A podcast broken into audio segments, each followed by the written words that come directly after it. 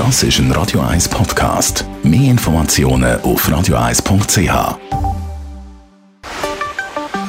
Der Finanzratgeber auf Radio 1 wird Ihnen präsentiert von der UBS. Stefan Stotz von der UBS. Heute reden wir über den Währungsverlust bzw. wie man sich vor dem absichern kann. Wo und wann ist denn das vor allem gefragt?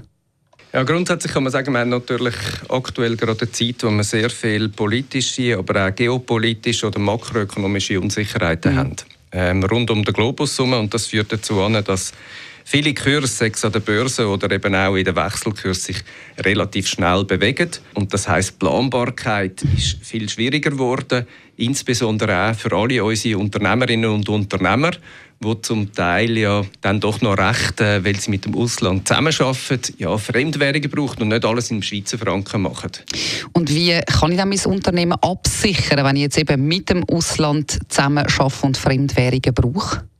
Grundsätzlich ist es natürlich so, dass wenn man äh, Währungen braucht, also sprich nicht nur Schweizer Franken, sondern auch zum Beispiel jetzt Zusammenarbeit mit dem europäischen Raum, da brauchen sie Euros, weil sie vielleicht Waren einkaufen im europäischen Raum oder verkaufen und die Kunden wollen zahlen oder Geld bekommen in Euro und äh, oft hat man ja eine Kostenbasis in Schweizer Franken. Das heißt natürlich, man muss irgendwie dann in einem bestimmten Zeitpunkt Schweizer Franken gegen Euro wechseln.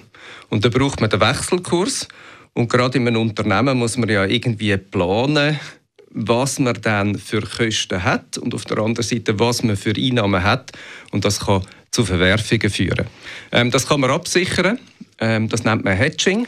Und äh, mit Hedging ist das eigentlich eine gute Gelegenheit, entweder quasi auf ihrem Umsatz, also auf einer summarischen Größe oder einem spezifischen Projekt, das grösser ist, ein Absicherungsgeschäft zu tätigen. Es lohnt sich aber dann, wenn man auch eine, eine saubere Planung hat, wenn man äh, sauber rechnet und es braucht eine Strategie und ich glaube, wenn man eine Strategie hat, ist gerade im Währungsabsicherungsbereich extrem wichtig, dass man nachher eben auch konsequent ist im Umsetzen. Kannst du erklären, wie so eine Absicherung technisch funktioniert? Ja, zum Beispiel ein Schweizer Unternehmer verkauft eine Maschine im Wert sagen wir, von einer Million Euro nach Deutschland. Und äh, dann gibt es ja Zahlungsbedingungen, gerade bei diesen grossen Beträgen. Das heißt, er kommt vielleicht bei Bestelleingang genau 30 Prozent über. Zum Zeitpunkt, wo die Maschine dann ausgeliefert wird, kommt er vielleicht 60 Prozent über, weil äh, man will ja vielleicht dann noch wissen, eigentlich, ja, ob sie auch funktioniert und erst einen Monat später, wenn sie in Betrieb ist, kommt er noch mal 10% über.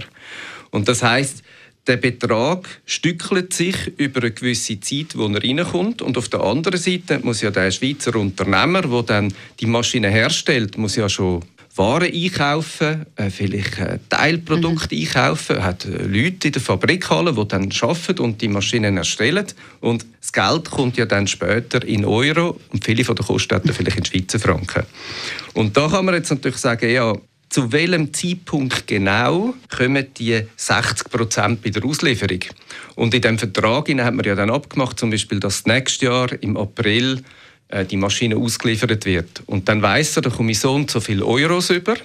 Und wenn ich jetzt kalkuliere, könnte ich zum Beispiel auf den April 23 ein Termingeschäft machen, wo ich heute schon genau weiß, wie der Wechselkurs ist. Das hat den Vorteil, ich kann besser kalkulieren. Ich habe das Risiko nicht, dass wenn der Wechselkurs quasi gegen mich läuft, dass ich meinen ganzen Gewinn muss hergeben muss, weil ich sie ja muss zahlen zu einem schlechteren Kurs. Ich habe aber natürlich auch einen Opportunitätsgewinn dass ich Führerschein machen kann, wenn der Kurs für mich läuft. Und ich glaube, eine Firma im Grundsatz, gerade wenn man etwas produziert und verkauft, sollte Gewinn machen über eine gute Leistung, sprich über die Maschine, die ich mache, weil die eben gerne gekauft wird und die Marge drauf haben und nicht über ein Währungsgeschäft. Besten Dank. Stefan Stotz von der UBS, der Finanzratgeber, können Sie wie immer noch einmal nachlesen. Das ist ein Radio 1 Podcast. Mehr Informationen auf radio1.ch.